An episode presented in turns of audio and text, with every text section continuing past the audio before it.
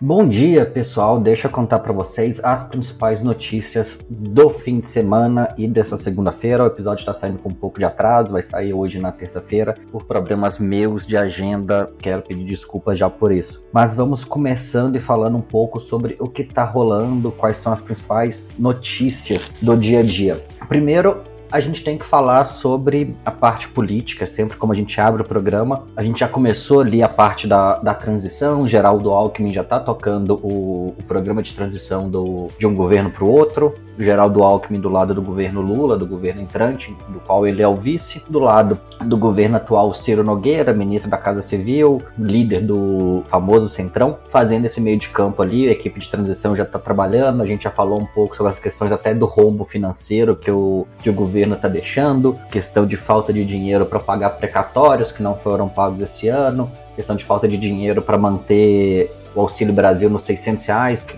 não estava no, no, orçamento do ano que vem, corte de verbas para combate a câncer, corte de verba para farmácia popular, corte de verba para investimento na construção de creches, para melhora da merenda, para aumento real para o salário mínimo, nada disso estava planejado dentro do, do orçamento e já foi encaixado. Mas vamos falar principalmente da questão de das relações internacionais, né? O mundo estava esperando o Brasil voltar ao cenário depois de quatro anos se posicionando como párea, se posicionando como um país que queria ficar isolado internacionalmente.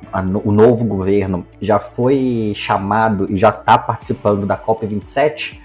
Para quem não sabe, a COP é um, são eventos que começaram aqui no começaram aqui no Brasil em 92 foi a Rio 92 o primeiro o primeiro evento desse tipo falando sobre questões de clima sobre questões de desenvolvimento sustentável. Aí depois teve a Rio mais 10 de novo no Rio em 2002 e aí foi seguindo, virando esses eventos da COP. No passado foi na Dinamarca, se não me engano, e por aí vai. Desde então tem sido organizados anualmente, até porque a questão climática está num, tá num nível de discussão muito mais muito mais necessária, por assim dizer, eu acho. A gente está muito próximo do que poderia ser considerado um ponto de não retorno, onde o aumento de mais meio grau, um grau na temperatura média do planeta vai ser irreversível e vai gerar uma situação catastrófica para a sociedade. Por isso que esses eventos têm acontecido com cada vez mais frequência. E a representante do novo governo na COP27 é a Marina Silva,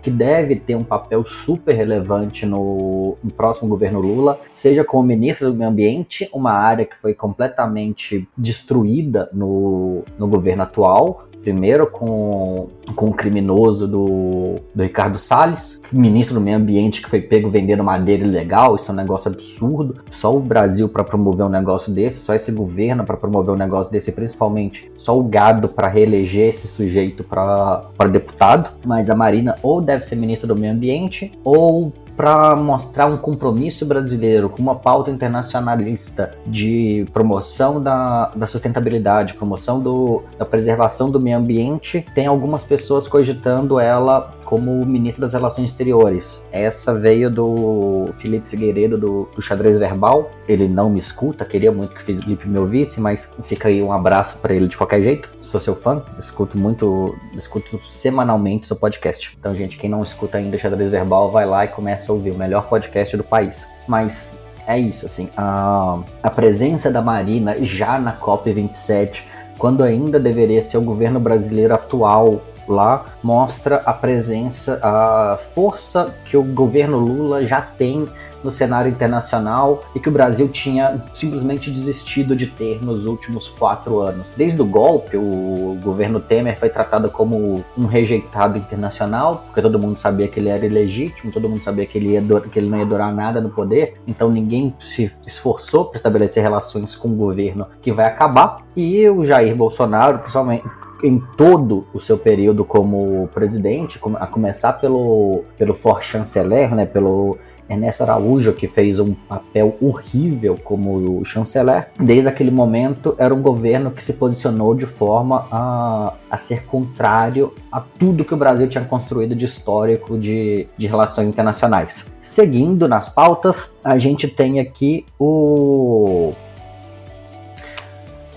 falando um pouco de tecnologia, e é um assunto que eu gosto bastante, mas vamos falar do nosso bilionário favorito, favorito o Elon Musk, que tá ali que comprou o Twitter por causa de uma piada com maconha. Quem não sabe, quem não, não acompanhou o caso, ele fez uma oferta num valor muito maior do que o valor da empresa, só para pagar, ou se não me engano, pagar 4,20 por, por ação, ou 42 dólares por ação, pela piada do 4,20 como, como símbolo conectado com a maconha. Como ele fez uma oferta formal ele teve que comprar, ele tentou de todas as formas encontrar subterfúgios para para fugir da compra que ele era obrigado a fazer, porque a partir do momento que você se compromete a, a fazer alguma coisa juridicamente, principalmente nos Estados Unidos, isso é extremamente forçável. Isso, o governo vai atrás de você, vai todo mundo tipo, se você fala que vai comprar, você tem que comprar.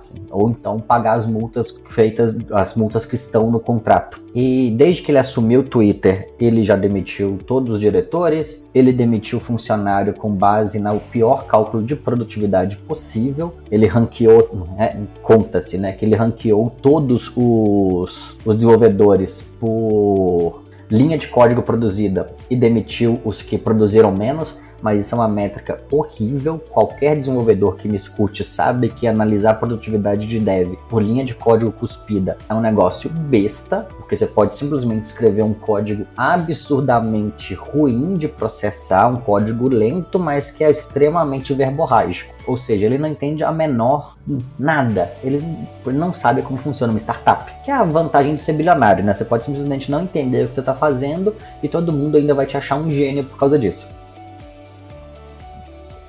Mas o ponto aqui não é falar critérios, dos critérios extremamente absurdos e abusivos que ele usa para contratar e demitir pessoas, mas o fato dele estar numa política extremamente clara de usar o Twitter como uma forma de promoção de discursos de, de extrema direita.